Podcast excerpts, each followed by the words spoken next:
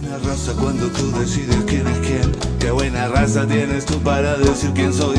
Porque en el fondo sé que te has enamorado de mí. Porque en el alma sabes que yo soy igual a ti. Qué buena raza.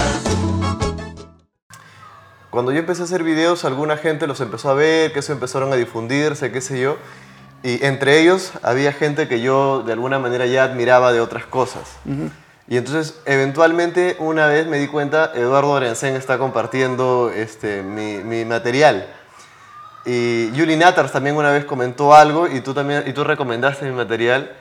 Eh, y a mí me, parec- me tomó por sorpresa y me pareció bien, bien chévere. Siempre dije, ojalá algún día lo pueda conocer. Y sobre todo en esa época yo estaba también, tenía ya la idea de hacer alguna vez un, un video, un videoensayo sobre qué buena raza, que es una novela que a mí particularmente me gustaba mucho. ¿no? A mí también. No sé cómo tú descubriste un poco los videos. No me acuerdo, pero algo vi, una cosa tuya, no me acuerdo, pero hace tiempo, era un año y medio. ¿no? Por ahí. No me acuerdo cuál vi. No sé si el del Tripita u otro antes, pero por ahí. Y lo que me llamó la atención era, Dios mío, un comunicador que analiza, madre de Dios, qué bueno. Porque no es eh, frecuente. O sea, es difícil encontrarte gente que te, des- que te desglose los elementos de un, de un programa, ¿no? Sea cual fuera el formato, sea lo que sea. Y, y eso se aprecia mucho en estos tiempos, al menos yo lo aprecio mucho porque creo que falta.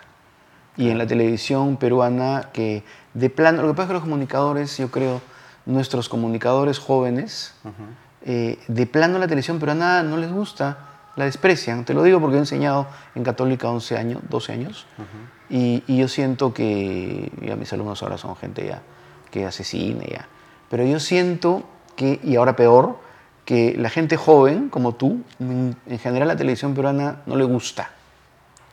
O sea, no la ve, no la consume y entonces no le interesa analizarla, no le interesa leer eh, eh, contenidos, no le interesa este, sacar conceptos y, y hace que se desinteresen y entonces nada, es como que no tenemos, eh, tenemos muy poca gente que, que le interesa estudiar la televisión como lo que es, ¿no? O sea, un fenómeno comunicacional que acá además mueve mucha influencia, mucha opinión, mucho dinero en algunos casos, no siempre, pero más o menos, este, y, y la deja huérfana de, de sustentos teóricos, que eso es lo más terrible, y hay una gran diferencia en eso con otros países, por ejemplo, y te da mucha pena, ¿no? Eh, cuando vas a otros países, la gente analiza su televisión. De América Latina, no hablemos de, de Europa. De América Latina, la gente analiza su televisión, estudia su televisión, eh, al menos en varios que yo conozco, y, y eso hace falta. Así que me llamó mucho la atención y me alegró.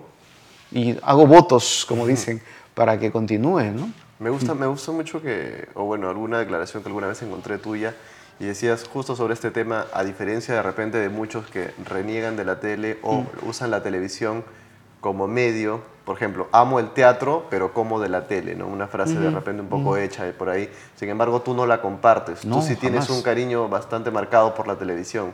Claro, o sea, en verdad, yo no, yo no, no soy para nada, y eso, eso es cierto, siempre, te lo, siempre hay gente que piensa, ¿no? Ay, no, si seguro pudiera hacer todo el tiempo teatro, no haría televisión. No, yo igual haría televisión, así, o sea, así, así, este, eh, fuera millonario y no tuviera que trabajar, este, haría lo mismo, porque me gusta la televisión. Yo soy un niño nacido con la televisión, teleadicto desde muy chiquitito, que vio en su primer, uno de sus primeros, mis primeros dos recuerdos son Topollillo, La llegada del hombre a la luna y simplemente María. Entonces, este, como comprenderás, y, y cuando mi papá compró un televisor, ¿no? que era ¡ah! carísimo en ese tiempo, y wow, Blanco y negro. eh, claro, del año 69, ¿no? Entonces este, era muy chiquito. Y, y eso fue... Y seguías simplemente María con Sammy Yo veía toda la televisión. Llegaba del colegio y prendía la televisión. Y el niño se quedó ahí clavado. Y evidentemente a veces, este, bueno, también iba mucho al cine. Lo que pasa es que mi educación es bien audiovisual. No hacía deporte, era un niño absoluto y totalmente sedentario.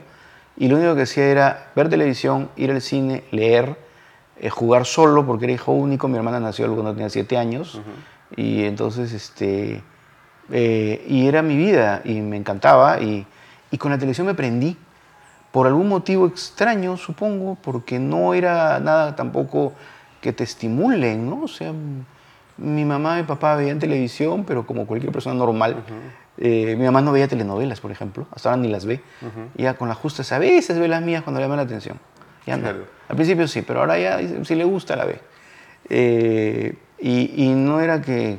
¿Y que- cuándo tuviste claro, quiero entrar a este medio? Curiosamente desde muy chiquitito, y es una cosa rara, que la gente también piensa que, claro, para niño friki marciano, ¿no? Porque de verdad este, yo quería escribir telenovelas desde que tenía siete años, ocho. Entonces llenaba mis cuadernitos escribiendo proto-telenovelas, y hasta ahora los tengo para prueba, eh, además porque soy medio fetichista con los objetos, pero eh, escribía, pensando, me entrenaba solo, y pensaba, me gustaría cuando sea grande escribir estas novelas que veo. Lo cual es muy raro que un niño lo diga, ¿no? Sí, claro. Porque ni siquiera en series, ¿no? Era, era la novela que estoy viendo, qué paja. Entonces, Y además el corte de las novelas de esa época Uy, era, era distinto al de totalmente hoy, ¿no? distinto. Las historias eran distintas. completamente. Era otra, otra narrativa, lo cual es natural, ¿no? Ajá. Porque este, este ya... Que la narrativa se adapta Lógico, al- al- claro. Pero entonces, entonces yo he hecho cosas que siempre lo cuento porque es el friquismo máximo. Te estoy hablando de 1900, yo soy un niño de los años 70. Entonces, por ejemplo, ¿cómo investiga un niño de 10 años, 11 años cómo se hacen telenovelas? Es muy difícil. Interrogaba mucho a una persona muy importante que, que es este, fue el mejor amigo de un tío mío, se llama Marco Leclerc, que fue un director de teatro del TUC, un tipo brillante, que eh, trabajaba en, era escenógrafo de la televisión de aquel tiempo, Telecentro, que era la fusión de Canal 4 y Canal 5. Y estaba en, el TUC, que esa época formaba actores Claro. como Roberto Blume, esa gente importante se desenvolvía en, esto, en este Claro, eh, por ejemplo, Marco, Marco se movía tranquilamente en el teatro y hacer escenografía de televisión. Y yo lo interrogaba cada vez que venía, porque era muy hipocondríaco. Marco ya falleció, qué pena, murió muy joven. Este, quizá tenía razón de ser hipocondríaco. Este, y era un gran tipo, un gran tipo brillante. Y, y a mí me encantaba que me cuente, no sé, sobre la televisión, sobre cómo era, cómo funcionaba. Y, y gracias a él yo este, fui a un set de televisión, ¿no? fui a ver programas. El tipo, en realidad le debo un montón, porque en todo caso era, era la, la persona concreta que trabajaba en el medio y que El estaba más o menos. mayor claro, el nexo.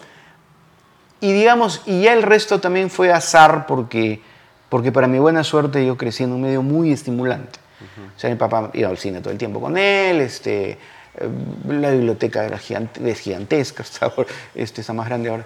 Este, entonces, no era para nada, era un medio donde era natural pues que al chiquito le guste escribir. Y entonces yo me acuerdo que en ese tiempo, claro, pero igual no había libros ni bibliografía para aprender a escribir, además telenovelas. Cine siempre hubo, para saber, para aprender de cine sí. No, yo no busqué eso en los 70s porque no, no pensaba hacer cine, quería hacer telenovelas y no había cómo. Entonces, ¿cómo aprendía? Eh, me regalaban de vez en cuando unos libretos y ahí más o menos chequeaba, ¿no? Cómo era, ¿no? Pero, pero igual me faltaba, por ejemplo, saber eh, formatos exactos. Entonces yo decía cosas como eh, yo pegaba el, el tocacassette al televisor para Ya. grabar el audio. Ok. Grababa el audio del capítulo y luego tipeaba en mi Olivetti lo que escuchaba en el audio con las acotaciones, claro, claro. con la máquina de escribir y así sacaba más o menos un promedio de páginas. Así empecé a analizar estructuras. también. Transcribías telenovelas. Transcribías telenovelas en audio, claro, pero no existía el video. Porque en ese tiempo perdías tú un capítulo y no lo veías nunca más en tu vida. Claro. Entonces, me- entonces, por ejemplo, un propósito era, me voy a, a ver, esta telenovela la voy a ver del 1 hasta el final. Y échate al terrible reto que era no perderte un pinche capítulo durante todo el tiempo que duraba, porque si perdía uno, perdía como... Deducía obviamente todo, porque era fácil deducir, pero perdía la, la- la frecuencia estructura de la narrativa estructura narrativa. en ese claro, capítulo. y entonces anotaba acá que ese capítulo pasó esto, ya. Acá hay un... Descubrí el plot point así, empíricamente. En ese momento la besa, acá más o menos se muere ese personaje. Entonces más o menos iba sacando como cómo funcionaba nuestra estructura. setup, nudo, desenlace. Más, claro, empírico. dentro de las tramas diferentes. Dentro Claro. de- y así analicé unas cinco, nada más. De las 500 que había visto, analicé de esa manera cinco, que las tengo clarísimas hasta ahora, y las recuerdo. Cinco o seis, creo. O sea, La que te conmovió más, ¿cuál era? Bueno, una, una por ejemplo, una, una, una que analicé, que fue una de las cosas que más me gustó, fue una adaptación de Los Miserables de Víctor Hugo, hecho por Televisa en 1975-76. Acá llegó 75-76, habrá llegado. Sí, 74 creo que es la adaptación. Pero es, un- es una adaptación buenísima en 40 episodios, 40 episodios de media hora, eh, de lo mejor que ha hecho Televisa en los años 70. Y, y esa analicé, por ejemplo, paso a paso. Y jugando, jugando, porque luego, entonces me compré la novela, que es dos bloques enormes, y jugando, jugando, yo aprendí a adaptar libros. O sea, me refiero, me di cuenta cómo era la estructura de adaptación de, una, de una telenovela de 40 episodios a, una- a un, li- de un ¿Qué libro. ¿no? parte a cortar? ¿Qué parte Claro, por ejemplo, ahí aprendes, claro, qué cosa corta, qué decisiones se toman, cómo, qué, qué el rumbo le toma el guionista. La, además, le hacían además este, gente de primera esa serie. Esa, esa, esa, era miniserie, mininovela, no sé qué era. Luego un analicé... ya un poco extinto de repente en la señal abierta, ¿no? Eh, claro, era 40 episodios de media hora, que lo hacía la televisión educativa de, de- de México. Y, pero Televisa lo compró porque en ese tiempo también compraba televisión educativa, en fin, es una historia larga.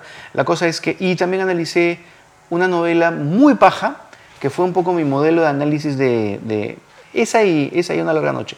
Una novela llamada Acompáñame, que es del año 76, que es el modelo de la novela social en la cual se hablaba de planificación familiar. Era una novela creada con el objeto de eh, hacer pedagogía con la planificación familiar en México y la hizo Miguel Sabido, que es uno de los grandes nombres de la televisión eh, con contenidos en México.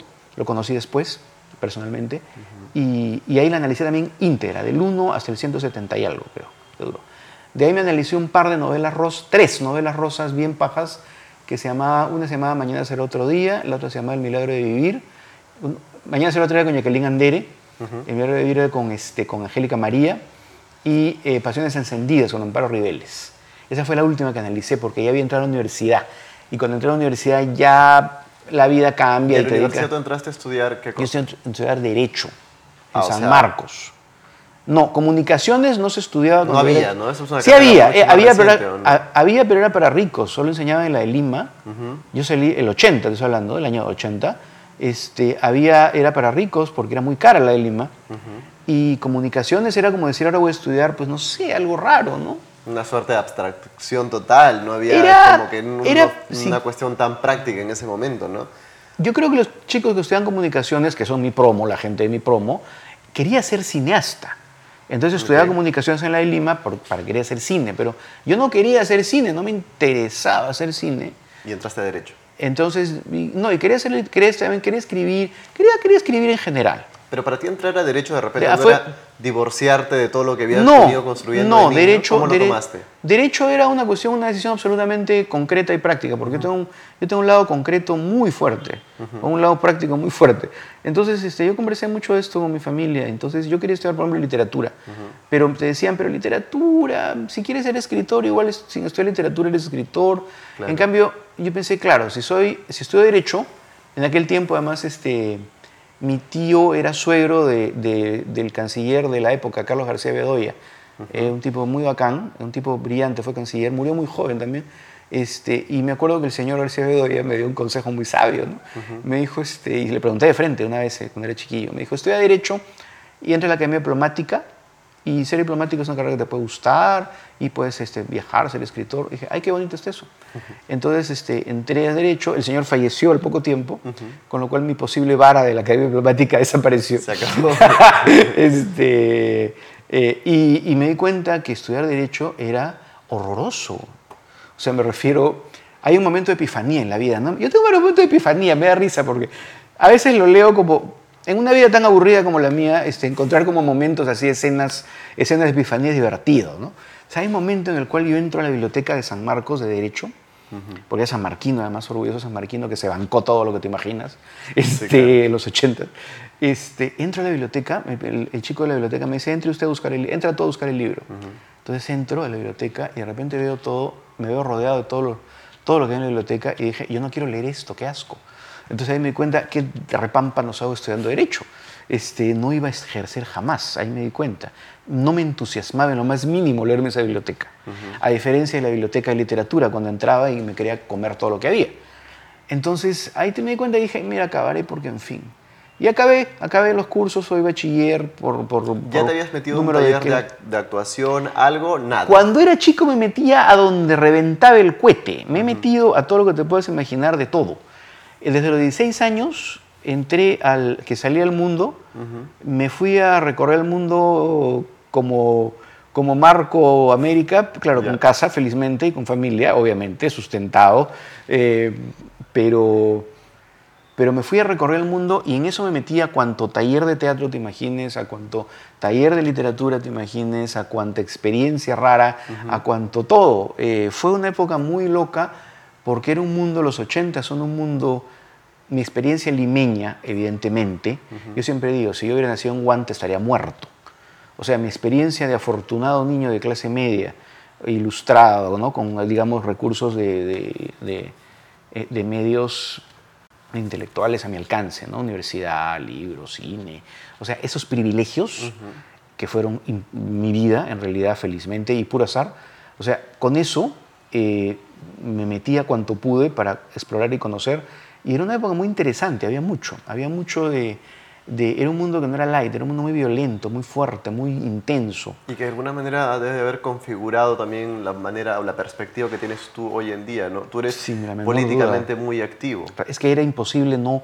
Es que mm, acá la, gente joven es difícil de entender y es natural. Yo no voy a caer en esa cosa de los tíos de, ¡ay, los, eso es horrible! Porque también no hay nada peor que que tíos renegando de que... No, eso es ridículo, porque cuando yo era chico también era, era los tíos también hablaban tonterías.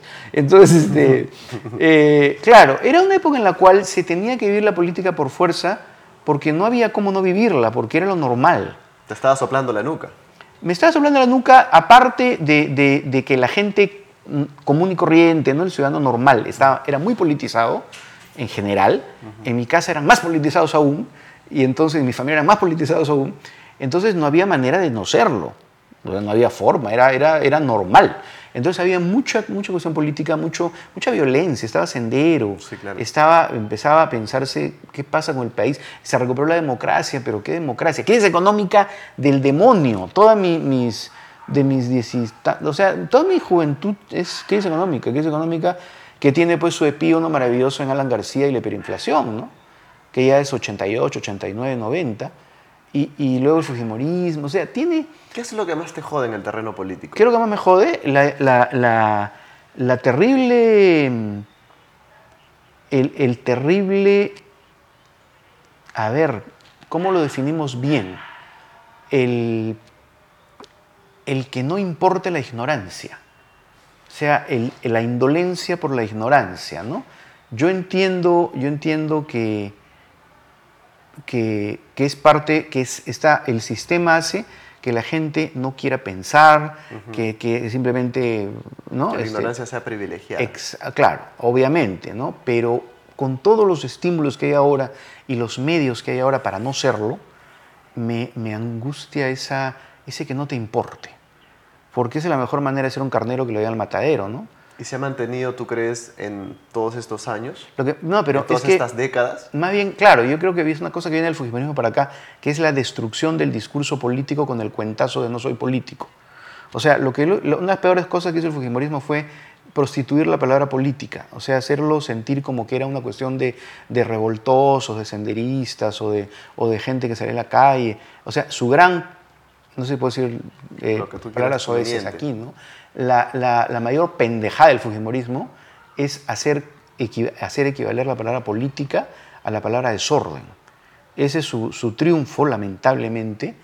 Y, sí, entonces, este, eso es lo que a mí me, parece terrible, porque es como que todo está a tu alcance. Más bien antes era difícil, o sea, nosotros teníamos, teníamos bueno, no existía obviamente Internet, pero no teníamos censuras, censura de prensa, este, había mucha dificultad para tener información la gente que buscábamos información era una chamba buscar información.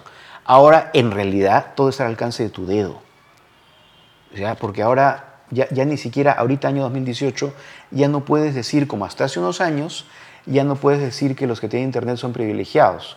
Ya no, ya en realidad... La penetración es mucho mayor. No, yo siento que ya es casi de un 90%. y si hablamos de una generación joven, yo creo que es casi ya excepcionalmente es, hay un chico de pronto menor de 25 que no está conectado, debe ser 3.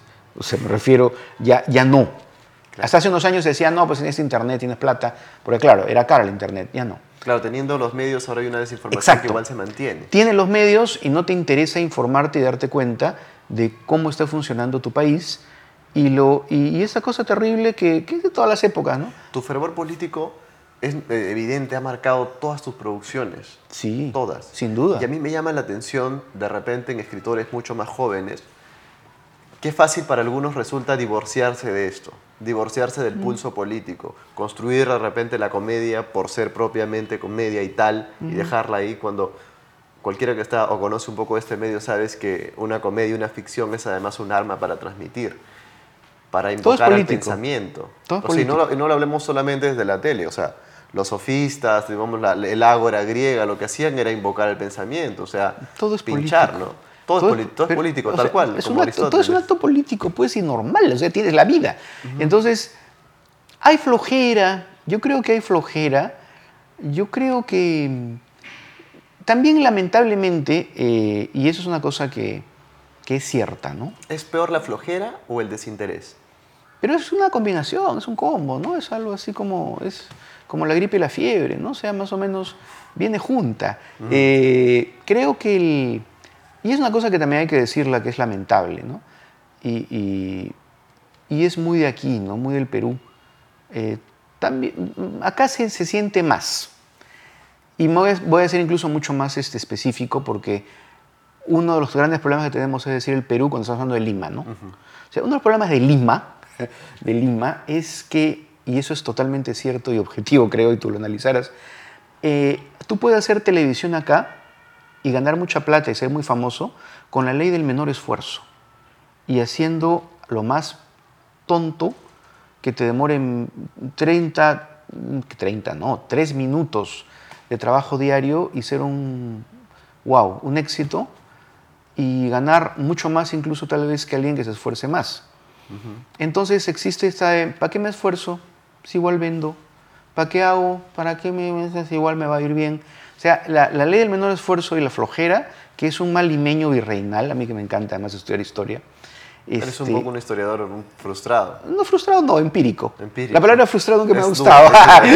empírico, ¿no? No me he frustrado porque estudio historia como he querido, pero quiero decir este, empírico. Ajá. Sí, pues, entonces es un mal virreinal, es un mal, realmente es un mal virreinal.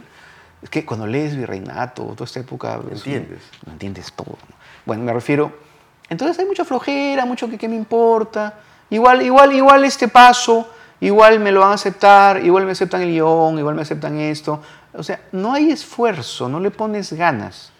Entonces también eh, Es una televisión un poco desapasionada.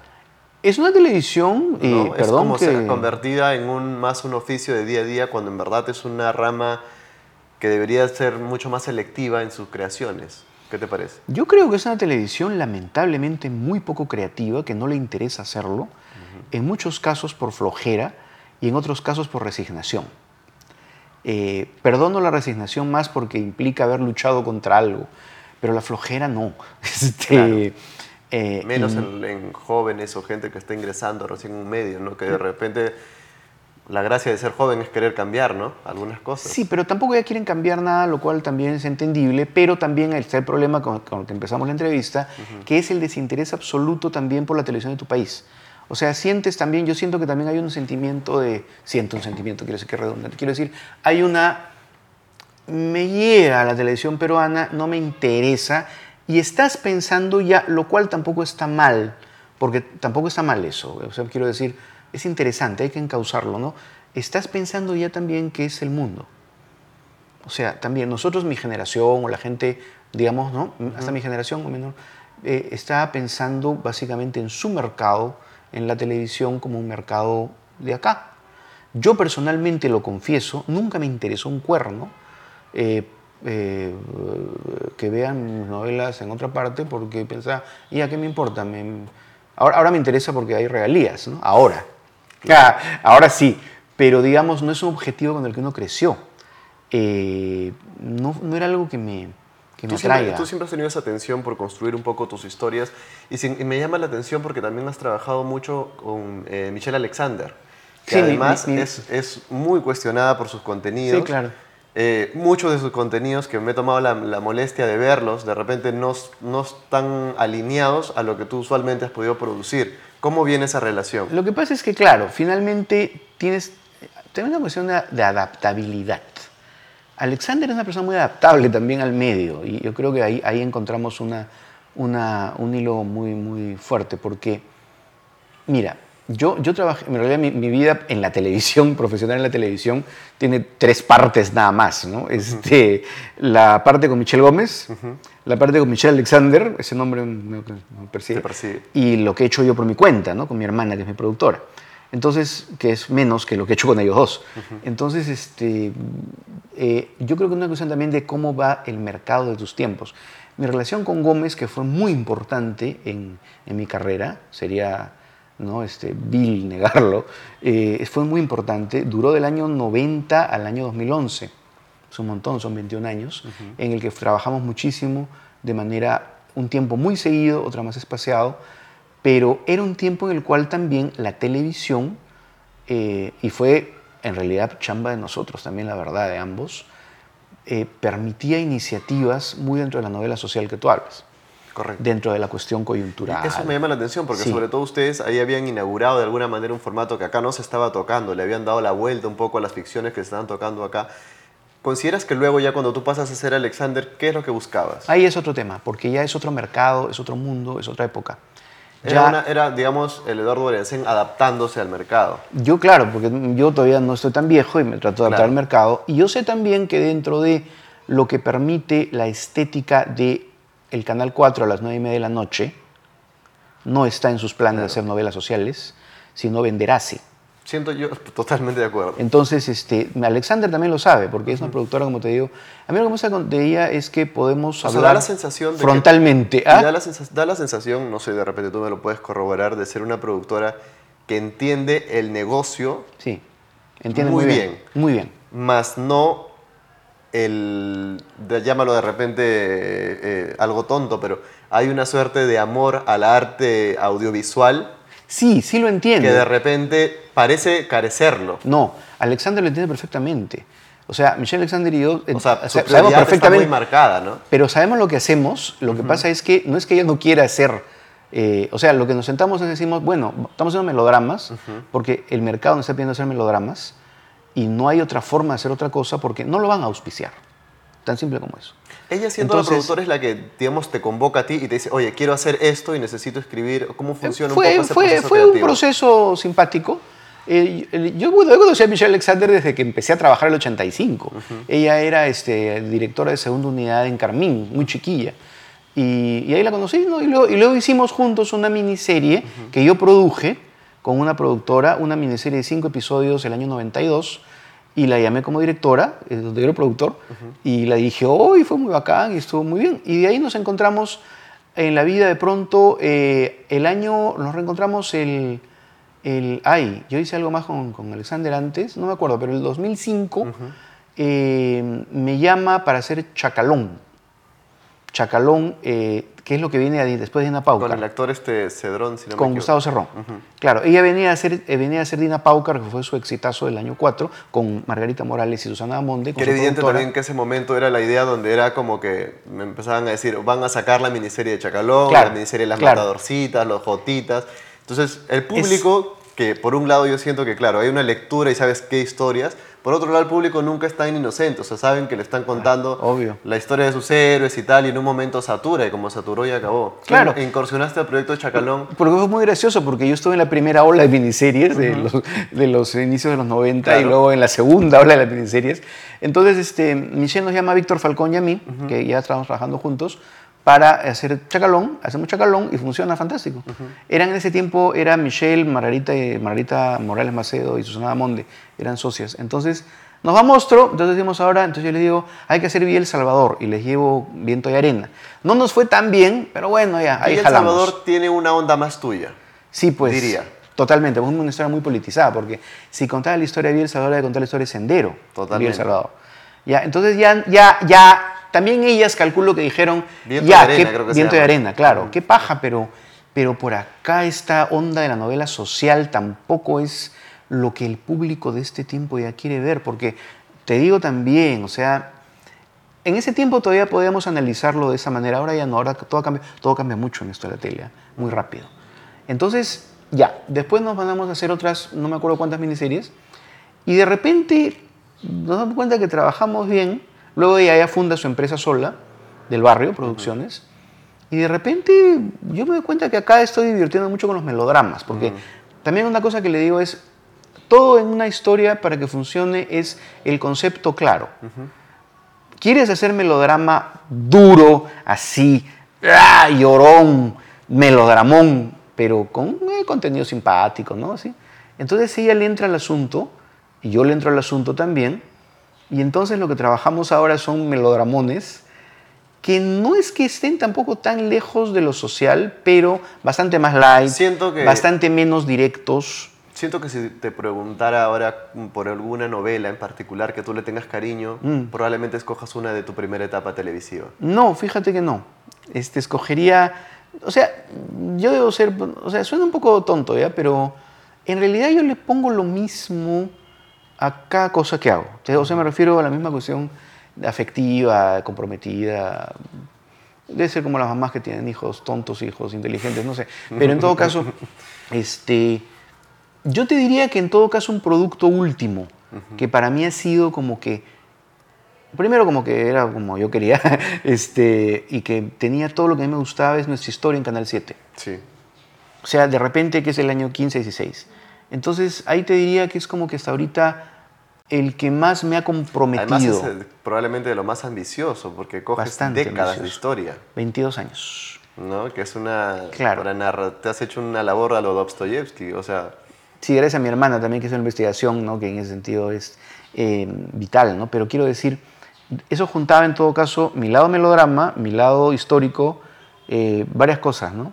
Y, y me encantó, ¿no? Este, lo cual no quiere decir que no me divierta mucho haciendo otras cosas. Si tú empezaste a hacer tele con, con, digamos, tu primera etapa televisiva fuerte, Mm. con Michelle Gómez, ¿en qué momento esto llega ya a la par que tú empiezas a hacer, eh, hiciste cine? Porque, digamos, el primer recuerdo que yo tengo ahora ponía una foto tuya en Facebook que decía, vamos a hacer una entrevista con Eduardo Lorenzen, y decían, hacían referencia a, a la película en la que tú participas. En eh, 84 fue eso. sí. Eso fue antes de todo.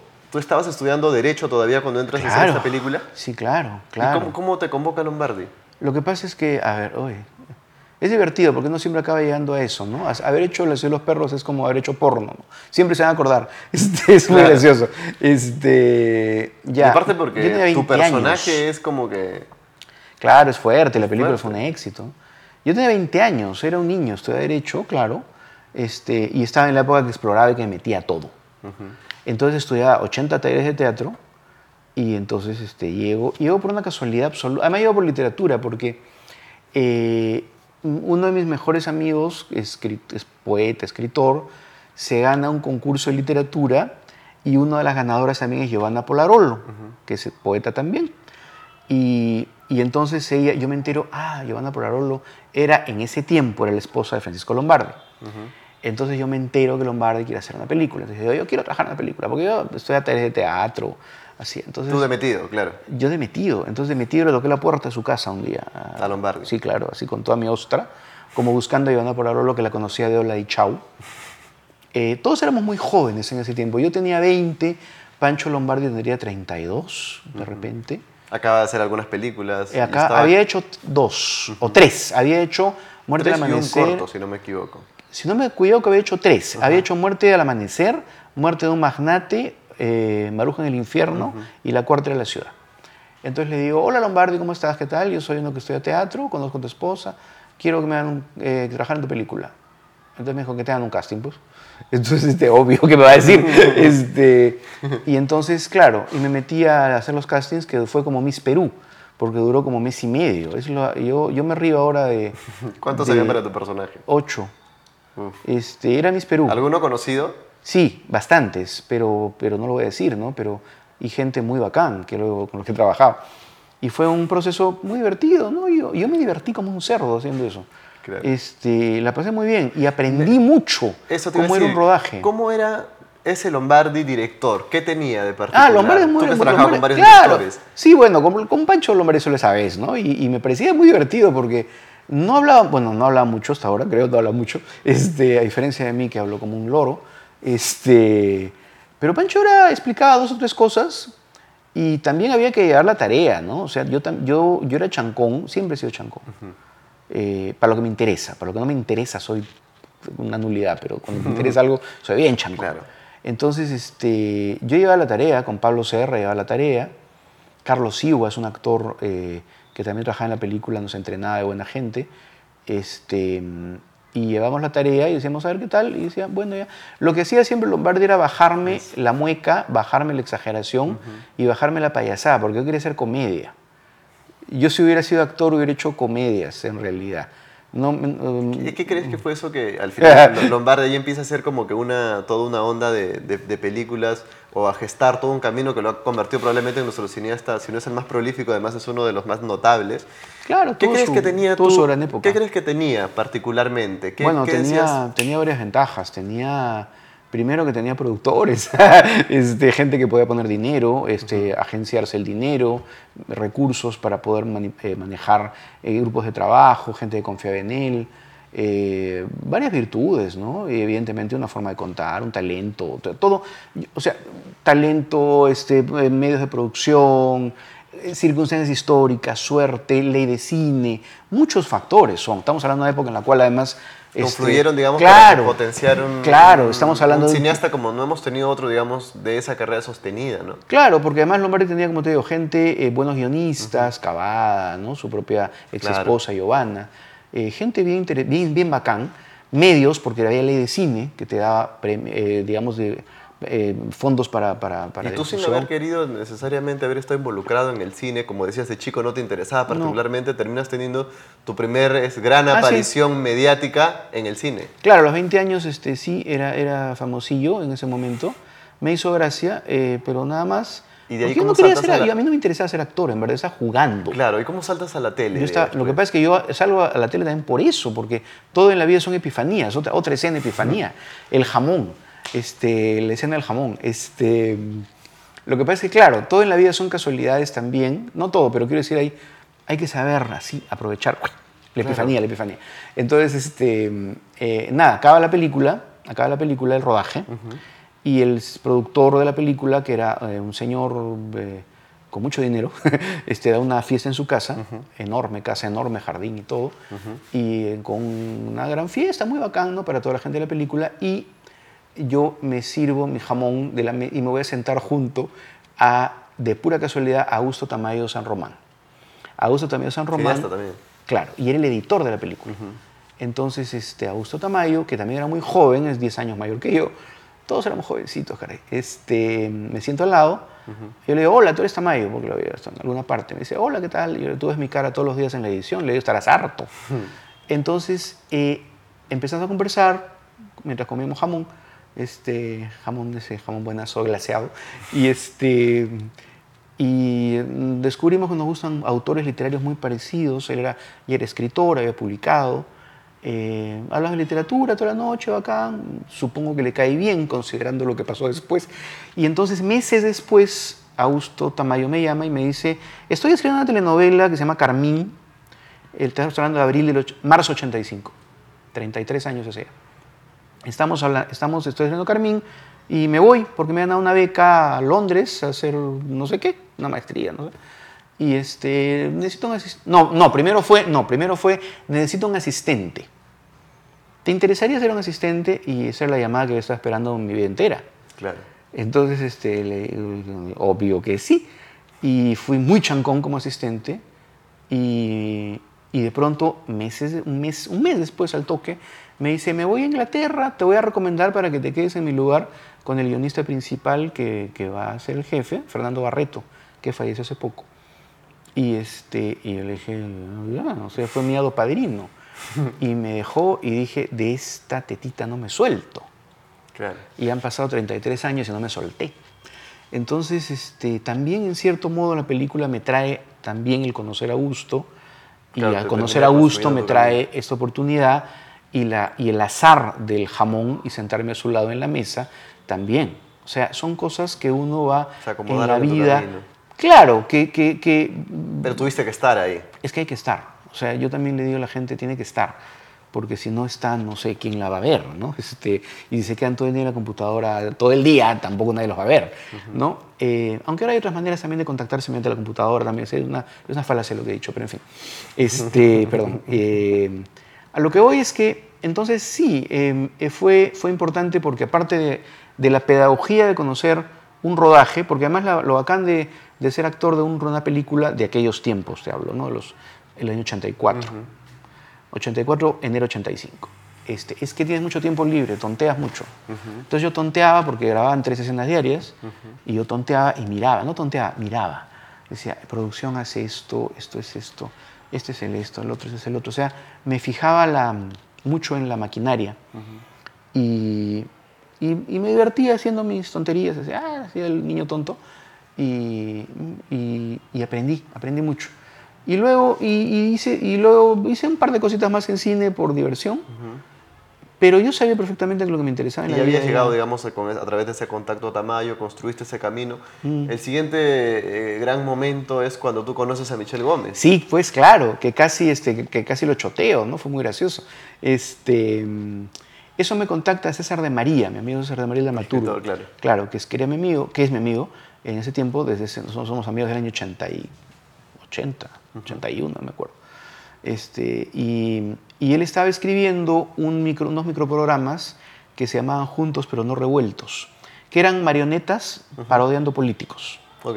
que es un formato muy, que tuvo mucho éxito, era un microprograma chiquitito en Canal 9. Y él escribía eso con Eduardo, con Eduardo un creativo publicitario importante. Eh, y él se iba, de María no sé por qué se iba, no me acuerdo. Me dijo, oye, te paso esa chamba. Me pasó la chamba, yo me sentía muy inseguro. Eh, Congrains siempre fue mucho ¿Esa fue mejor. tu primera incursión, digamos, en un humor político? o- En humor, en humor político, directamente humor sí. Sí, claro. porque era micro, microprograma, claro, claro, pero esto era directo, esto era microprograma directo, de humor político, ¿no? Yo para esto, estamos hablando del año 91, yo para esto ya había hecho cinco o seis cosas en tele, de lo- del 85 al 91, había hecho tres cosas que salieron, tres o cuatro, había estado involucrado en tres o cuatro y había hecho como cinco pilotos que no salían. Yo decía, yo soy el rey de la Fuerza Aérea porque nada sale, o sea, o puro piloto. Claro. puro piloto, eh, pero también considera que son, estamos hablando del año 88, 89, 90, que solamente comer era una proeza. Entonces la gente hacía pilotos para sentir que hacía algo, pero no salían, por una cuestión de dinero, ¿no? de, de- de presión, de crisis económica. Entonces este, entro, entro juntos, eh, casi renuncio una vez porque no me sentía eh, capaz, gusto, claro. y me quedé, y de pronto un día Gómez me dice, me gustaría hacer la historia de Lucha Reyes en Y la... Gómez trabajaba ahí, Gómez trabajaba, Gómez hacía ese programa, esos, esos microprogramas con ATV, con Canal 9. él era el productor, digamos. Claro, el productor programa. director. Tú llegas a escribir por De María y él era el productor Claro, el director. productor director. Ese día lo conoces. Claro. Entonces, este. ¿Te recibió la primera vez que tú lo viste? ¿Hubo una química? No, en absoluto. Para nada. Este, para nada. Eh, para nada. Y normal, ¿no? Chamba, Claro, ¿no? señor. chamba. Joven también. Lo que pasa es que todos éramos bien jóvenes, ¿no? Este, y, y de pronto un día, así luego de unos dos, tres meses, cuatro, me dice, eh, tú tienes experiencia en ficción, tú has hecho cosas en ficción, en tele, yo quiero hacer una miniserie sobre Lucha Reyes. Y él se consigue el contacto del Abacus, el, el auspicio del Abacus, eh, que mete 35 mil dólares, creo que era en ese tiempo, el año 90. Que en ese entonces era, Era, un era una platita, ¿no? era, era, era poco igual, ¿no? Ok. Eh, y, y dice yo, eh, hay que hacer una miniserie, le digo, ya. Entonces yo pensé, "Put, saldrá esto, ¿no? Pensé, otro piloto más. Y de pronto sale. Entonces, este... Lucha Reyes entonces interpretaba, no, no se llamaba No, Lucha se llama Reyes. Lucha Márquez, porque entonces nos sentamos con... Gó- Gómez para eso era, es muy bueno investigando, ¿no? Entonces este, hizo una investigación bien bacán eh, y, y de pronto un día nos sentamos y le digo, oye, pero acá hay un problema. Si decimos el nombre real, nos vamos a poner posiblemente ganar muchos... Hay demasiadas fuentes contradictorias y yo creo que es Lo riesgoso. resolvieron cambiándole Entonces nombre. mejor le cambio el nombre, hacemos esta cosa que los gringos hacen a veces y que es bien tramposa. ¿Y qué tal ¿no? le fue a la Bien tramposa, ¿Qué muy bien, fue? Muy fantástico. bien. Entonces le fue muy bien y evidentemente ya otra vez enganchémonos acá y ahí nos pusimos a trabajar un huevo de tiempo. Entonces, de, ¿Qué vino después? de regresa viene Perricholi, que es hasta más exitosa que, Sí, claro. ya de Perricholi. una época, ¿no? Claro, el 92. De Perricholi viene ¿En qué momento ustedes se dan cuenta? O sea, Eduardo Leancé le dice a Gómez, hermano, nosotros estamos haciendo algo como que, ¿no? Esta dupla, esta... esta Está funcionando. Esta particularidad funciona, hay que hacer más. Supongo que en seguir. Perricholi, ¿no? Supongo que en Perricholi. Ahí se consolida, digamos, la dupla Yo creativa. creo, yo creo que en Perricholi, que fue un rodaje, Dios mío, muy sacrificado, muy pesado, y además era un rodaje en el cual, lo que pasa es que yo tenía eh, con, con, con Gómez logré una cosa bacán, que era que no solamente era el que escribía, estábamos trabajando ambos. Entonces yo estaba en el rodaje, incluso hacía programación. Eso de se, se siente, eso te iba a Era asistente de dirección. Tal cual, te iba a preguntar O sea, eso. No era sí. como que tú eras solo escritor. No. Y no. calculo que él también te ponía ideas sobre la mesa para escribir. Ah, o sea, era- es que trabajamos muy bien. La primera época con Michelle es muy buena, muy buena. Eh, en realidad, cimenta nuestras carreras, o sea, caramba. Tal cual. Entonces, este, nos cha- chambeamos muy bien. Y él confiaba mucho eh, en lo que yo este, hacía.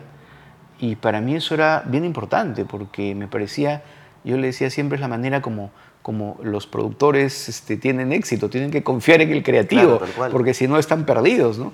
Este, y confiamos mucho y en castings también teníamos... Nos, Después ¿no? viene un momento que us- ustedes ingresan, digamos, de alguna manera a ser un momento disruptivo en la televisión Sí. peruana con los de arriba y los de abajo. Claro, que fue consecuencia de cuatro miniseries. Tal cual. Y ahora, lo, lo, lo paja acá es que ustedes cambian un poco el casting, incluso las caras hasta entonces vistas en televisión eran, ustedes ingresan caras nuevas, ingresan este conflicto de clases mucho más marcado, pero mucho más real, porque de repente tenías otras novelas donde ah, venía la provinciana, que era una actriz blanca igual. Mari Carmen una Tal cual. En cambio, en, cambio Sí. en, este, en este tenías una cuestión mucho más marcada, mucho más identificable. Tenías personajes que no sé cómo lo crearon como Chamochumbi en ese momento. O sea, que marcaron un momento en la televisión peruana, ¿no? Marcaron toda una, una etapa, ¿no? Eh, sí, y... ¿Tenían pensado de, de- de- de marcar esta diferencia con lo que se había hecho antes? Yo- ¿Cómo surge? Yo estaba absoluta y totalmente seguro, y eso sí es verdad, eh, eh, y debo decirlo, eh, es producto de, de también, mira, de un análisis de la realidad sociopolítica peruana y aquello que puede funcionar. O sea, no es inocente, ni es chiripa, No, ni es claro. ingenuo, no. Este, Gómez leía mucho, sobre, siendo francés, leía mucho de, de la, de la idiosincrasia nacional. Yo estudiaba mucho también, no sé, leí historia, sociología, este, ¿no? Eh, me trataba de informar. Entonces, y había visto experiencias similares en otros países. Entonces era una cosa muy conceptualmente sólida. O sea, no era, ay, a ver qué va a pasar, a ver, ay, me sorprende el éxito. Yo pensaba, esto va a funcionar por esto, por esto, por esto, por esto, por esto. O sea, no era tampoco, nada era casual. ¿Ya? Y mucho éxito también de, los de arriba, concretamente los de arriba, es que también es una novela ya pensada con un casting en la cabeza, también. Entonces era, ya, la señora Teddy es una cuestión como Ah, Tarantino, claro. escribiendo para este actor. Claro. Héctor Manrique, el chamochumbi, que falleció el año 96, lamentablemente, era un chico que trabajaba con nosotros en producción primero, luego hizo papeles pequeñitos, cada, cada vez hacía un papel más grande en las miniseries. Entonces yo decía, Héctor Manrique es el tipo, es el cholo peruano em, em, que va, esto va a funcionar. Entonces es chamochumbi. Ese olfato lo tenías tú, ya, te- ya- claro, entonces también había, era una chamba, no era, no era, era Yo- yo a veces- sentarse, a veces siento que te digo, porque- perdón, y para sí, acabar de redondearla, es lo mismo que hacemos ahora con Del Barrio. O sea, no es que, ay, se me ocurre, no se me ocurre. Yo siento ahora, sin embargo, en, una- en unas ficciones, eh, por ejemplo, ahora estaba viendo esta serie particularmente Torbellino. Entonces, Mm. tienen un par de actores o qué sé yo que interpretan como a dos maleantes. Entonces, son dos chicos blancos hablando con jergas y noto ficción, o sea, noto que no me identifica, noto que es totalmente difícil de creer. La verosimilitud la pongo en juego. ¿Me entiendes? Por- porque entre la elección y tal, y, y como esta serie, pues, no quiero hablar propiamente de Torbellino, pero se ha visto en otras series, ustedes tenían la elección tal cual. O sea, ustedes identificaban la persona que tú podías creer para este papel y tenía mucha verosimilitud, está muy marcado ahí, ¿no? Bueno, es que para mí esa era gran parte del éxito, ¿no? Este, una, una ficción, una telenovela, es el guion y el casting, ¿eh? O sea, en verdad. Es un género de autores y de actores. Eh, y eso lo ha demostrado con creces. A mí lo que me alegra de esta etapa de mi vida, fíjate, es que está pasando lo que yo pensaba desde que era chico, ¿no? O sea, Netflix lo está demostrando. O sea, eh, está, está demostrándose que efectivamente lo que interesa es el contenido. Y yo también estuve trabajando en un tiempo en el cual eh, se, se prefería la forma al contenido. O sea, y en el caso de la telenovela, por ejemplo, se privilegiaba la forma, o, o en todo caso se decía, no, pero yo me acuerdo clarísimo, una, una, una conversación bizarra con un productor de televisión de esos tiempos que decía que había mandado a comprar alfombras de Miami para su escenografía. Y yo me acuerdo que dije, a mí me importa un cohete las alfombras de Miami si tu contenido no me emociona. O sea, estás, pero en otro planeta. Eh, o sea, nosotros no, nos, nosotros no nos interesaba, quizá a Gómez y a mí no nos interesaba en ese tiempo, no nos interesaba que el decorado fuese una esquinita pobre y que las tazas fueran de ornamín, si lo que está pasando ahí es fuerte. O sea, e- eso es lo que yo siempre creo. No funciona si no hay emociones, si no hay intensidad. O sea, o te ríes, o lloras, o estás a la expectativa de que, Dios mío, ¿qué va a pasar? O sea, si no tiene una de esas tres tu escena, No sirve. no sirve, bótala. Ese es re- ABC de guion. Si tu escena no te hace llorar o no te conmueve o no te... A veces Ay, es un escritor en general, ¿no? Si estás Ah, bueno, escribiendo algo sí. que no funciona para eso, Pero depende también que quieras, ¿no? También ahí, ahí, también ahí entramos a la... Pero digamos, en, en- concretamente en ficción, en ficción televisiva peruana, o sea, este, o, o te hace llorar o te conmueve o te, este, ah, te va- ya te hace nudo, o te matas de risa o te, hace, te, te parece gracioso, sonso, chistoso, pero te hace gracia, o te mantiene en suspenso porque algo terrible va a suceder. Si no tiene ninguna de esas tres escenas, esas tres sensaciones, no sirve tu escena. Entonces, a mí no me interesaba que La tuviera una taza de ornamín barata si está pasando algo de esas, alguna de esas tres cosas. Y eso fue un poco lo que, lo que te digo también, o sea, es producto de una, de una observación del género desde tiempos inmemoriales, desde que tengo memoria. ¿por qué eligieron a los mojarras para el intro? Ah, eso es Gómez. Este, le gustaron los mojarros, un día lo vio y dijo, mira esto, los mojarros. Y dije, ah, yo no lo conocía. Ah, qué bien, qué paja, está buenísimo, está perfecto, ya, ¿viste? Yo no, yo no me metía con su criterio musical porque solía ser bastante bueno. O sea, me Eso refiero... decir, porque además esas novelas eso es tenían- de él. estaban Eso musicalizadas es de él. muy bien también. Eso es de él. Ese es concepto de, de Gómez, que tenía mucho más oído para la música que yo. Eh, y el musicalizador era muy bueno también. Además, era una época muy graciosa en la cual este, Daniel Padilla fue esos musicalizadores muchas novelas. Y era un tiempo en el cual te pirateabas todo, todo, todas las soundtracks. Entonces, yo, yo, yo he viajado a veces, este, la- eso se hizo hasta el año 90 y la pirateada del soundtrack, la pirateada se pudo hacer en el 98 máximo, ¿ya? Ya. Y Yo, yo, yo cuando viajé, me acuerdo del 94, 95, y compré los carísimos CDs y coleccionaba soundtracks, que era así mi, mi, mi vacilón, le llevaba a Dani, ¿no? Y pedía, oye, acá, acá. Entonces, podías piratearte pues lo que querías, ¿no? Era una época que está mal, ¿no? Ahora, obviamente, Claro. pero se podía en ese tiempo. Entonces, el oído musical era más de, es, es de él. Pasemos ahora unos Sí. años después a hacer una novela que particularmente a mí me resultó fascinante, que es Qué buena raza. A mí también me Porque yo tomé los de arriba y los de abajo, yo era muy chico, estaba Claro, en la 94, miniatura. si no me parece. ¿verdad? 94, 95 los de arriba. Claro, ya yo ahí todavía tenía creo que 5 años. Pero Qué buena raza me cambió todo. te adolescente, Todo el pues. panorama. Y sobre todo porque yo cogía hasta entonces las novelas que, con las que yo me involucraba de alguna manera, en las que tenía el 4, que eran estas novelas un poco más grandilocuentes. Las de Cruciat. Mundiales, ¿no? Que eran Sí. las de los Cruciat. Que eran unas historias más universales, si quieres así Lo decirlo. que pasa es que son una industria de Leafiayo, ¿no? Que es una Tal maquinaria. En cambio, la novela, eh, Qué buena raza era una novela tan local y con un pulso tan peruano, ni siquiera limeño, peruano.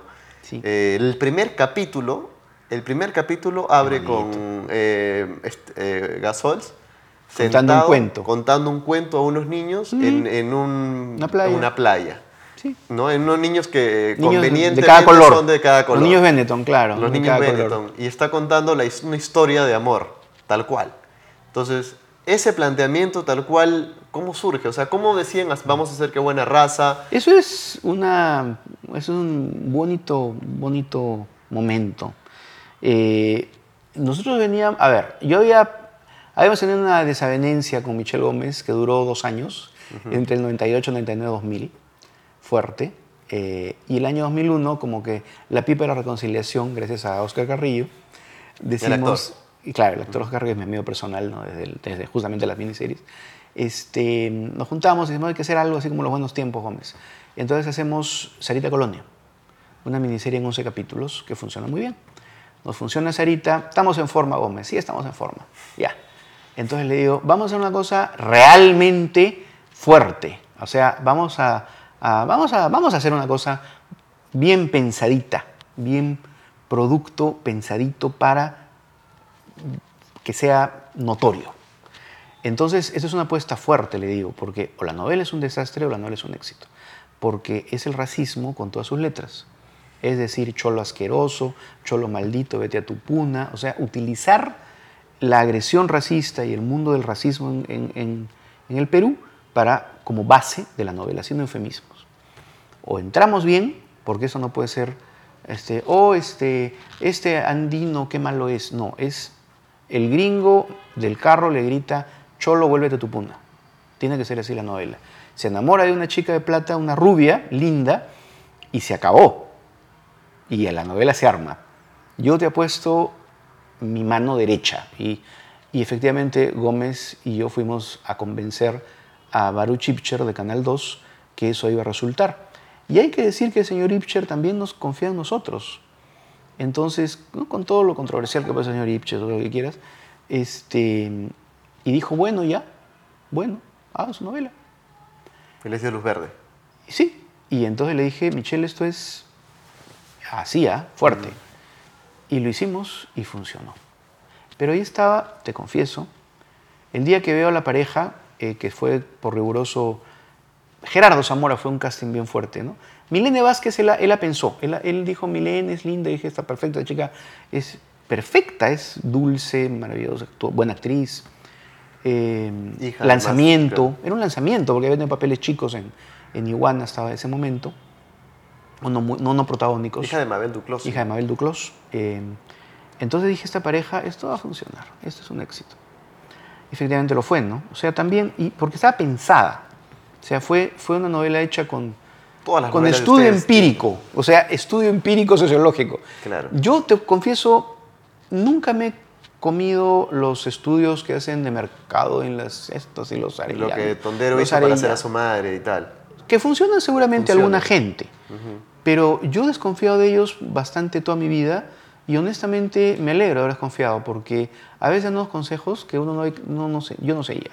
Entonces, este, pero sí había un estudio previo de, de qué podía Una cosa es que venda y una cosa es que trascienda.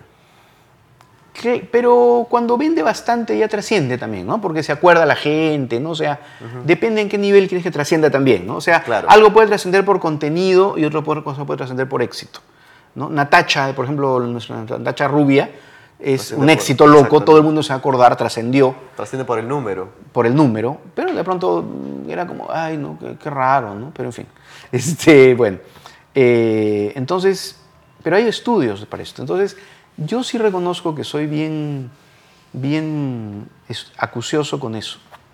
O sea, no, no, no es chiripazo, es sentarte, pensar para dónde va. Y eso no garantiza también que te vaya bien, porque no es tampoco, ah, que siempre tú has tenido, siempre ha ido bien. Tampoco, a veces uno se equivoca, mete Qué la buena pata. raza además tiene, plantea este tipo de dicotomías, porque estás, eh, planteas, digamos, cholo blanco es la principal, Sí. pero planeas dicotomías a todo nivel, o sea, todos los personajes tienen un opuesto, o sea, tienes árabes Sí, claro. con judíos, tienes, to- tienes la charapa, tienes todo, o sea, todo, literalmente. Esa es la gracia. Esa era la gracia, o sea, era más que era racismo, pero también era de, de- de opuestos, ¿no? De, de- encontrarlos, de todo tipo. Que en realidad, este, sí, es parte del concepto, Me, justamente. me gusta un- mucho esa novela cómo configuras los dos universos. Santa Sarita es el universo de los pobres y por el otro lado tienes el universo de la gente adinerada y cada uno tiene sus propios problemas y al final eh, hay mucho humor en esta novela. También, eso es parte del humor, concepto. hay mucho eso que es humor. muy gracioso. To- Totalmente. Y tienes este, esos personajes que, que se mueven entre ambos mundos. Porque recuerdo, por ejemplo, la empleada de los adinerados. La Verushka. Sí, Notable personaje. o lindo, sea, Yanina Ugarte lo hizo, lindo papel. ¿Cómo, ¿Cómo empezaron a.? O sea, ahora que mencionas que cada papel tú está, está este, de alguna manera delineado por ti, está pensado. ¿Cuál es la base tuya para estos personajes? el Eh, Guapaya, por ejemplo, es otro Ay, personaje Guapaya, Paul. Gastelo, pues que Paul Gastelo, Paul Gastelo lo conocíamos del año 90 y Paul Gastelo entró en Tribus de la Calle, al final yo lo, lo chequeé en, una, en el teatro, lo que pasa es que voy mucho al teatro, también el teatro, el teatro era una gran cantera para encontrar actores, es otro tema también, yo siento que, que parte de la, el- los castings y todo de los noventas es también eh, el dar la oportunidad a gente que tiene una energía muy particular y que uno la encuentra en el teatro. No había más, otra manera de encontrarla. Entonces me jalaba yo mucha gente de teatro, de lo que veía teatro. Yo estaba trabajando en teatro también. Hay muchos actores en Qué Buena Raza también que por ahí no eran muy, muy vistos antes. No, no eran mediáticos para nada. Por eso siempre digo a mí El mismo Gerardo Zamora. Gerardo Zamora y Milene Vázquez son un ejemplo de cómo, por eso a mí hay una regla también que no hay que los, los representantes de los actores se enojan si la digo, pero es la verdad. Este, a mí el mediático me vende tres capítulos. Si la novela no es buena, me importa un pito. Este, a mí las estrellas solo me venden algo tres capítulos. Después la novela se defiende sola. Si la novela es mala, si está mal escrita, puedes tener a las estrellas del mundo y se va a caer igual. Noto que ahora hay de repente una predilección por escoger, incluso Entonces, privilegiar celebrities sobre actores porque Bueno. creen que es más gancho. Por eso creen, pues, creen, pero creen, creen como creen tantas tonterías, creen en los fujimoristas, o sea, creen en muchas cosas. Entonces, este, eh, esa es una falacia, que claro, te la tienen que vender los agentes, y te la tienen que vender los representantes, y te la tienen que vender los lobbies. Pero yo me acuerdo, con- saco qué buena raza y digo, Milena Vázquez y Gerardo Zamora no eran estrellas. Y mira lo que hicieron. Lo que interesa es un casting correcto con una buena historia. Por eso insisto, no, a mí lo mediático no me impresiona lo más mínimo. Tengo muchos amigos estrellas y los quiero mucho, obviamente, pero es la verdad. este, es la verdad. Eh, tampoco, así como las alfombras persas de Miami tampoco me venden un pito, tampoco me venden famosos sin una historia sólida. No podría yo dejar de hablar de Qué Buena Raza sin mencionarte a Carlos Cano. Y pues Carlos Cano, el gran Carlos Cano. ¿Qué actor particular? ¿Qué Sí, actor, qué actor eh, de alguna manera, si yo tuviese que señalar a alguien que se roba el show en esa novela, Se lo roba. se lo roba? Lindo, Carlos. Tuve el privilegio de, de que lo último que hizo en televisión fue conmigo, en nuestra historia. Sí. que hizo el papá, de la- el suegro de Paco Robles, el protagónico. Y, ¿En qué buena raza tú lo escribes Ah, para, Carlos. él? Para Carlos.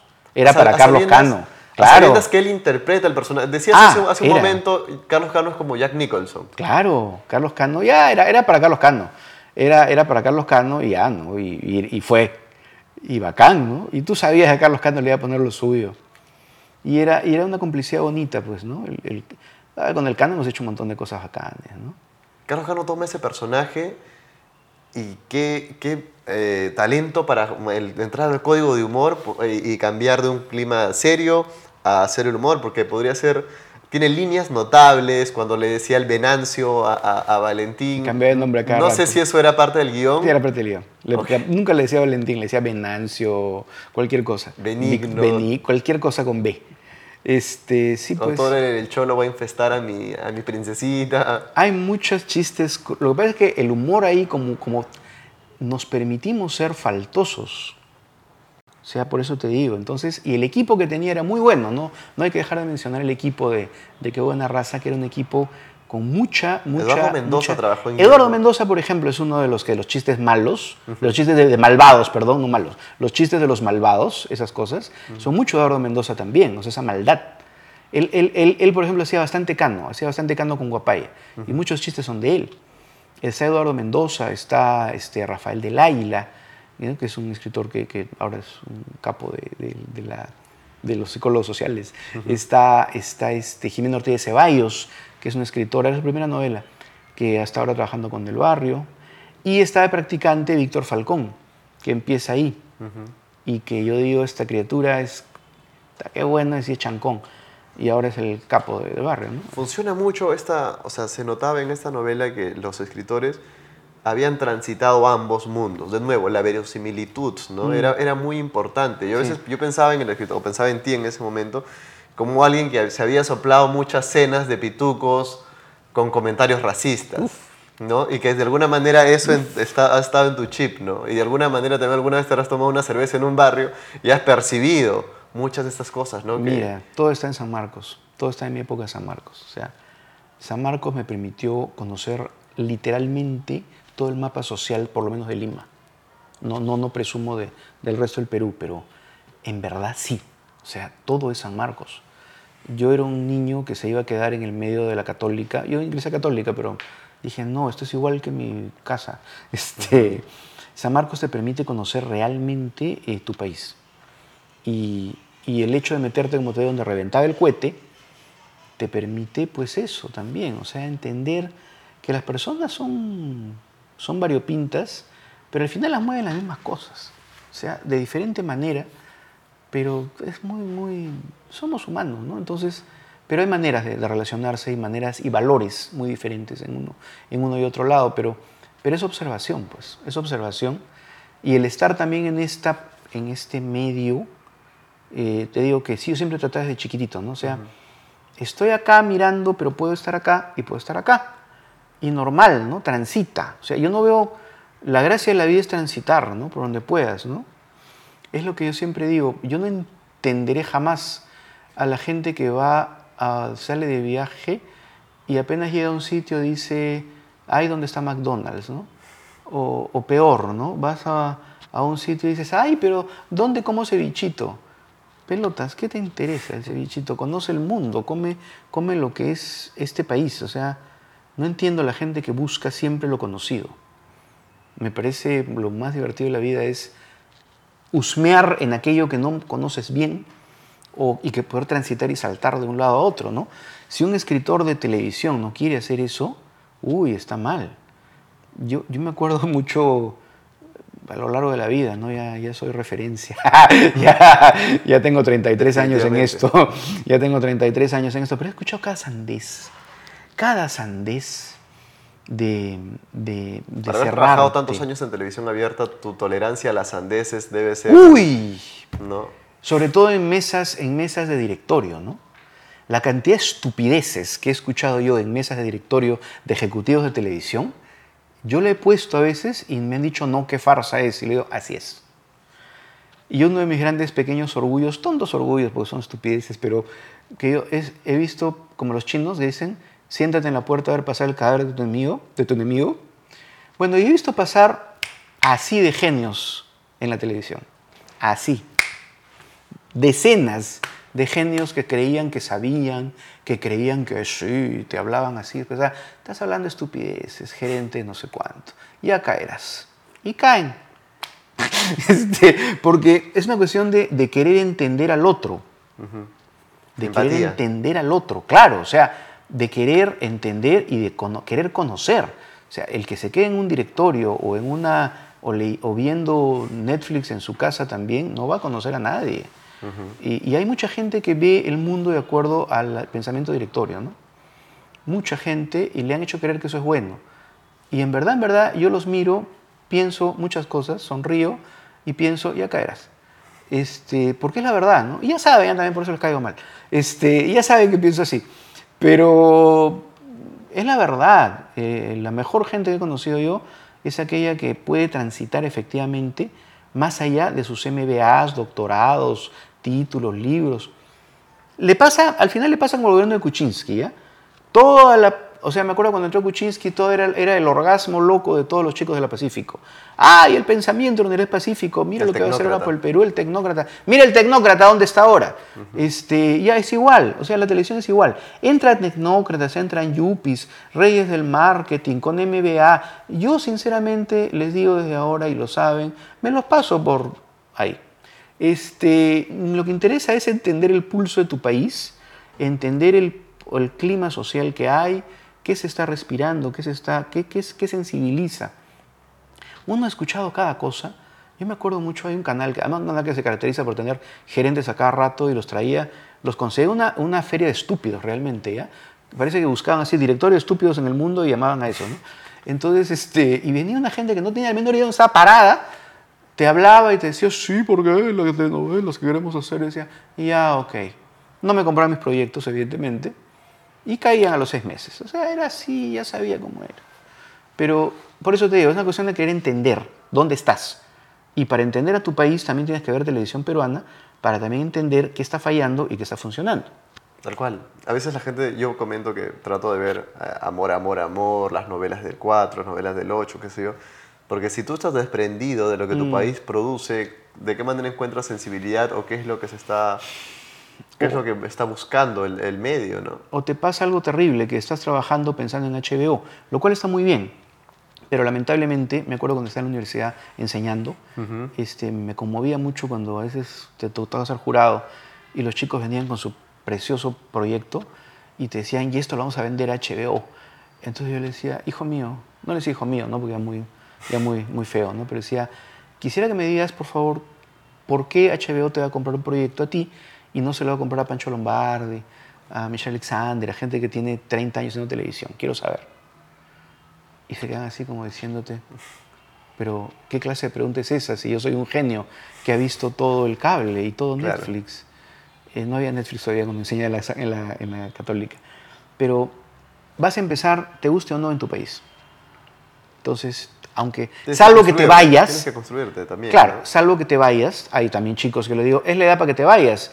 Detestas el Perú, qué porquería, la televisión es una basura, qué asco, los odio, Vete. puras estupideces. Le digo, hijo mío, ¿qué edad tienes? ¿20 y algo? Vete, construye tu vida afuera y por ahí te va bien, por ahí hay suerte y trabajas en Netflix.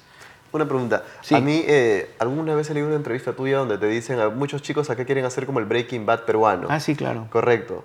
Eh, y a veces yo me he preguntado esto, tipo, ¿te traen a ti el guion de Breaking Bad? O imaginemos que a Eduardo Ariancén se le ocurrió el guion de Breaking Bad Mm. y tú un día apareces con tu maleta con el guion de Breaking Bad. Ya, en Perú me lo tiran por la cabeza, me botan, me, me tiran aceite hirviendo, me dicen, hazte una cosa para señoras con ACE. O sea, en el Perú no puedes hacer eso. O sea, el Perú también es muy deprimente para los creativos, ¿ah? Hay que reconocerlo. Perdón. No, vale. Este, bueno. es, muy, es muy deprimente para los creativos porque realmente también este, no, no, no le gusta la creatividad. El, el- el Perú tiene, tiene como problema grave el ser un país que le encanta repetir fórmulas ya conocidas. Entonces te van a decir, si está funcionando este tipo de novela, haz este tipo de novela. Y en ese sentido, si lo trasladamos al cine, eh, por ejemplo, el cine argentino, qué sé yo, hay propuestas a partir de guiones. Imaginemos algo tan de repente realizable como Nueve Reinas. Si Eduardo Orensen aparece con el guion de Nueve Reinas, acá yo creo que de repente financiación por ahí podrías conseguir para hacer esta película. Y mi, mi gran pregunta es, al final, de- como conclusión de esto, ¿no? ¿Qué falta? ¿El guion o el nivel actoral?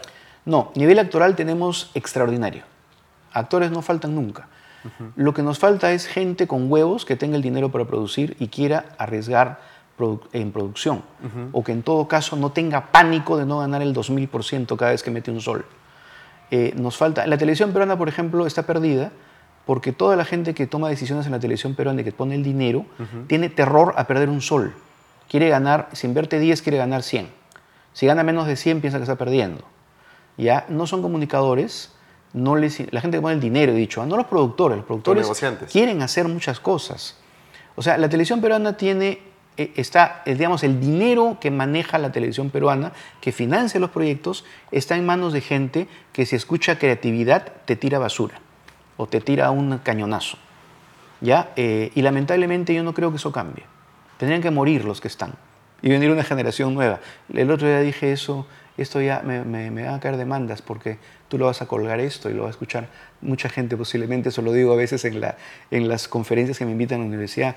Pero lamentablemente es, una, es un grupo de empresarios que no tiene el menor interés en hacer televisión creativa que pueda trascender mercados afuera.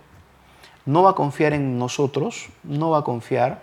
¿Alguna vez sí Eh, te albergó ese tipo de...? Es que eran otros tiempos, era, era otra época, otra gente, otras personas que tenían una visión. ¿El negocio se ha vuelto más voraz? El negocio se ha vuelto de gente que porque ha sacado un MBA, un doctorado en alguna parte, cree que ya sabe todo y no tiene la menor idea de dónde está parado. Le pasa como los PPK, como los tecnócratas de PPK. O sea, mientras la televisión esté tomada por tecnócratas de- con esa forma de pensar, no va a llegar a ninguna parte. Va a hacer lo que hace ahora. O sea, va a hacer lo que podemos hacer, la platita que nos dan, la, la, la. Entonces, curiosamente, donde mejor puede hacer cosas con poco dinero, pero con creatividad, es el canal del Estado, que es dinero público, ¿no? Qué curioso, qué curioso, que permite mucho más este, apertura a temas mucho más interesantes, pero claro, no tiene los medios que tiene la televisión de señal abierta. Ni el alcance. Eh, más bien tiene más alcance, Perdón, el o canal sea, del sí se- Estado. Se, repite más, pero no es tan caliente. No, pues no es caliente, pero por lo menos, mira, ahí podemos hacer cosas más bonitas en términos ¿no? de, de contenido, ¿no? Fíjate. La televisión señal abierta te va a decir, hay que hacer lo que la señora de ACE quiere ver. Y se acabó. Y si tú llevas otra cosa, te patean, te odian, te detestan. Entonces, este, y eso a los productores les molesta Lo que, también. lo que mencionabas es, es, digo, es digo- alarmante, ¿no? Porque es Eh, como, como si eh, la creatividad eh, fuese una peste que Eh, quieren es una erradicar. peste, es una peste que hay que erradicar. O sea, eh, el- los dueños de canales quisieran que nosotros hiciéramos solamente lo que sale bien siempre, a- hasta la náusea de infinito, y si nos atrevemos a hacer algo distinto, pueden perder dinero, mejor no, y no lo van a hacer. Se acabó. Eso es todo. Entonces se acabó. Eh, y, y los productores... ¿Y eso nos ha condenado a, lo- a la oferta de ahora que suele ser un refrito de propuestas estúpidas o refritos o este, no sé, Los productores hacen lo que pueden, o sea, también hay que, hay que, hay que también ahí... guiones paupérrimos podemos ver Pero actualmente. escúchame, también los- yo también en tu posición sentiría algo de como parte también del, del, del- no sé si el gremio, pero Sí, bueno. sentiría que algo anda mal, ¿no? Eh, todo está mal, pero este, los productores tampoco es que quieran hacer esto que hacen, lo hacen porque quieren chambear, quieren comer. Los guionistas, o sea, hay guionistas que también, lamentablemente, y cierto, es la ley de menor esfuerzo. Hay talentos Si gano, ya, si igual voy a ganar mi plata haciendo esta idiotez, cobro igual, ¿para qué me esfuerzo? Me demoro dos horas y lo hago, ya, ¿qué me importa? Todo, igual cobra. Entonces, mientras hay esa forma de pensar, un, pro- un guionista que por trabajar dos horas cobra un- una plata y le va más o menos bien y no se esfuerza, un productor que permite eso porque está vendiendo un producto que sabe que es malo, pero igual cobra porque el dueño de canal le está pagando un producto que es malo porque no le importa que sea malo o bueno, solo que venda. Entonces la cadena es infame. Totalmente. Es la cadena de la infamia. Y eso acaba con que la gente ve Netflix. Y eso acaba con que la gente dice, ya no veo televisión peruana. Entonces se quieren suicidar, que se maten, pues ya, ya, ya, ya me voy a jubilar de poco tiempo, ya me jubilo en unos años y ya...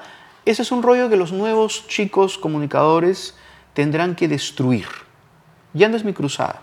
Yo ya tuve mi, mi tiempo, ya me peleé mis batallas bien fuerte. Yo les puedo decir cómo se hace y que no les tengan miedo porque son una tira de pelotudos todos, no sean no están parados, digo los que manejan la plata.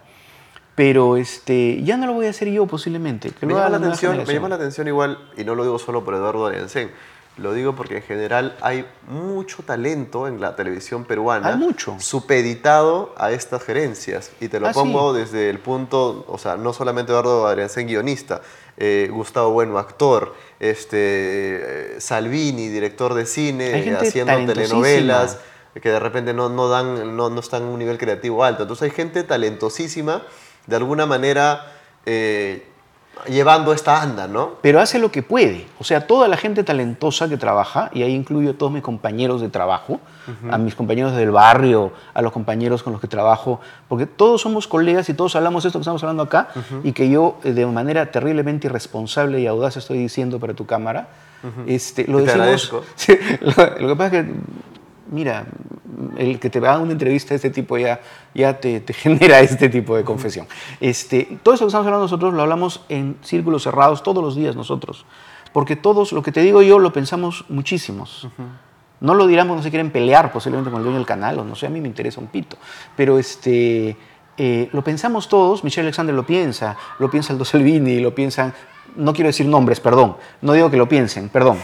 quiero decir, todos tenemos esa, esa, esa, esa sensación de tenemos que hacer lo que buenamente podemos porque es lo que nos financian y somos profesionales y queremos desarrollarnos. Lo hacemos lo mejor que Lógico podemos también. en las condiciones que tenemos. Y yo también. Entonces, es, una, es cierto, pero si pusieras a la gente que trabaja televisión en el Perú con eh, la confianza de gente que, de productores que quieren hacer algo creativo, diferente, haríamos televisión con el mismo nivel de Colombia o de Argentina.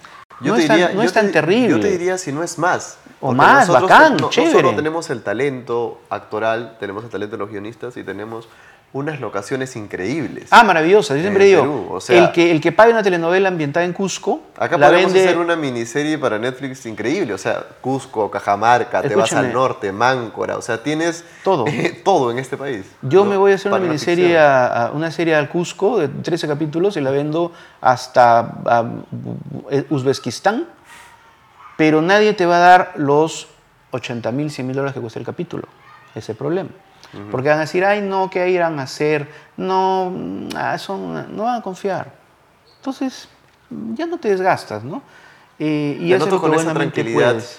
que mencionabas, ¿no? Ya has peleado tus batallas, Ya peleé mis batallas. Tengo 33 años en esto, sobreviví. Mm, Aguantaré eso donde pueda, ojalá ¿De qué alcance. es lo que te sientes más orgulloso en estos 33 años? Mira, de vivir de mi trabajo, en general. El privilegio de poder vivir con tranquilidad en mi trabajo. Eso es un gran privilegio. ¿ah? O sea, es una cosa que, que en el Perú ha sido producto de, de chamba, suerte y, y nada, y constancia, ¿no? Eh, vivo de mi trabajo, eso es, para mí es un, es un triunfo, es un triunfo y... ¿Cuál es la puerta contra la que feliz, más ¿ah? veces te has tenido que golpear? Con esto, con lo mismo que estoy diciéndote ahora, con que digan, no, pero qué riesgoso, no, pero este, ¿cómo vamos a invertir en, cómo vamos a, a pagar esa idea? Este, la, la falta de visión, la fa- o el pensar que porque metes dos estrellas caras y le das un solo a la producción ya va a vender y la historia es una porquería. O sea, o no preocuparte de la historia, no preocuparte de- del casting bueno, de decir, no, pero mejor llamamos a fulano que es mediático y no a, este, a esta actriz o ese actor que es extraordinario para esto y lo va a hacer muy bien. O sea, ese tipo de necedades, de, de, de, de cegueras, de no ver más allá. O sea, de no mirar también ejemplos de la televisión. Yo, yo, yo me, me he cansado, ya no me canso porque ya me aburre. ya. Este, yo me he cansado diciéndole, la televisión brasilera se hizo así, Claro. la televisión colombiana se hizo así. O sea, no se hizo, los colombianos no hicieron la industria que son comprando guiones de fuera. Lo hicieron con sus guiones originales. O sea, son, colo- hicieron Betty la Fea. ¿Quién conocía a María Orozco? ¿Quién conocía a Carlos Enrique Abelio?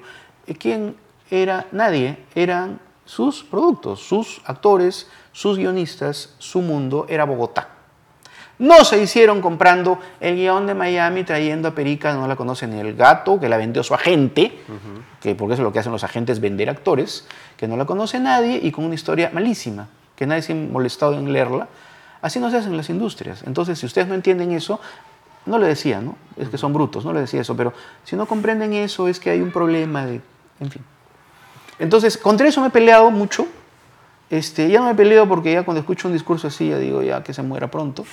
Este, y nada, pero Ya estás acorazado. sí. Y Me quizá, gustaría saber ahora, ya para cerrar también, Sí. eh, la- teniendo en cuenta el recorrido que tienes tú, que de repente no sé si es una pregunta cliché, te la haber hecho muchas veces, pero desde un plano más real, ¿qué Mm. consejo auténtico le das a, otro- a futuros escritores? ¿no? Claro. Porque ahora hay más espacios, teniendo en cuenta que ahora tú puedes, antes tú tenías que ir a la tele y habían dos o tres canales.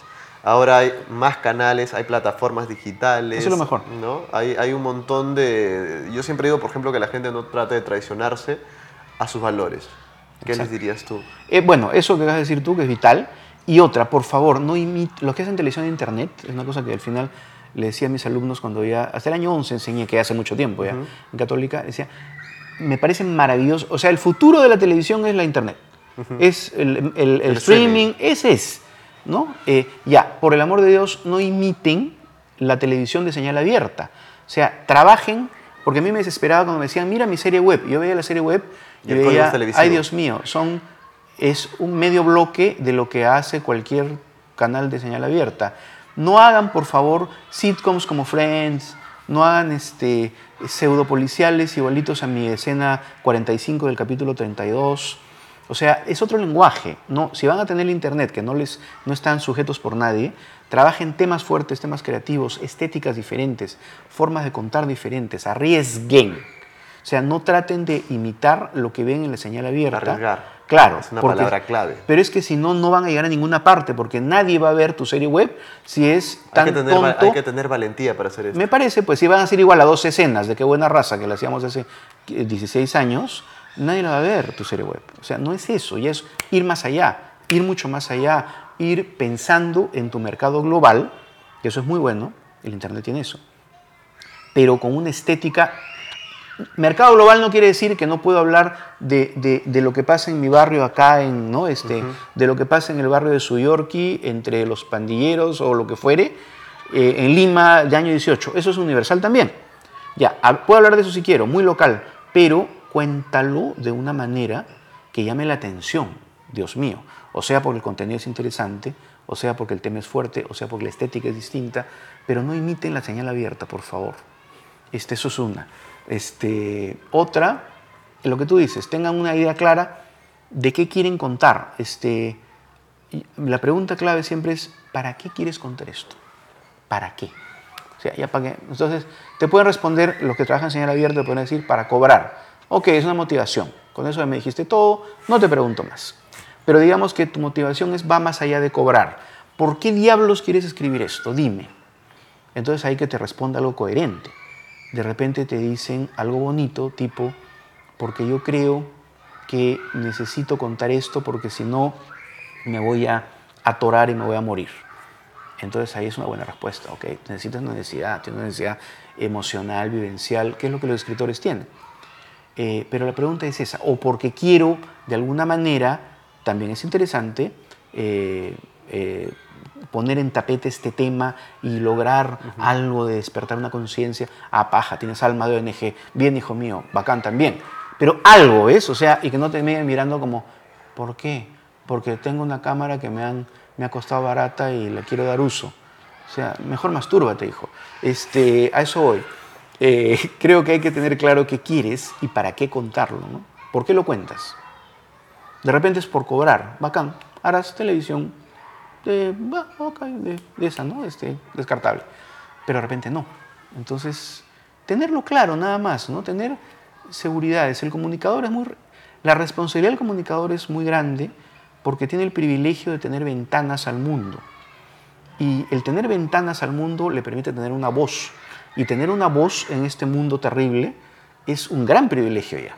Entonces utiliza tu privilegio de manera tal que no te dé vergüenza después. Esa es una frase notable, Eduardo. ¿Ah, sí? Ay, qué bueno, menos mal, de vez en cuando le diga alguno.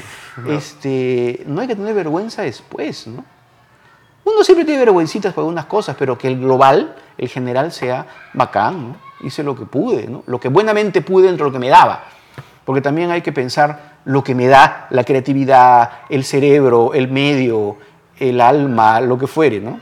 La plata, pero lo que puedas. La mala televisión está hecha por gente que en verdad es mala. O sea, que adentro es mala, que no tiene nada, que, que no, tiene, no tiene vuelo de nada. Es la gente que hace mala televisión, creo. Muchas gracias, Eduardo, por no, compartir no solo tu, tus experiencias, sino tus consejos. Ah, bueno, gracias. O el pulso que has tenido en todos estos años. Es definitivamente muy valioso. Muchas gracias a ti. Gracias. Sí. Y ahora me van a tirar una piedra cuando vaya a un directorio.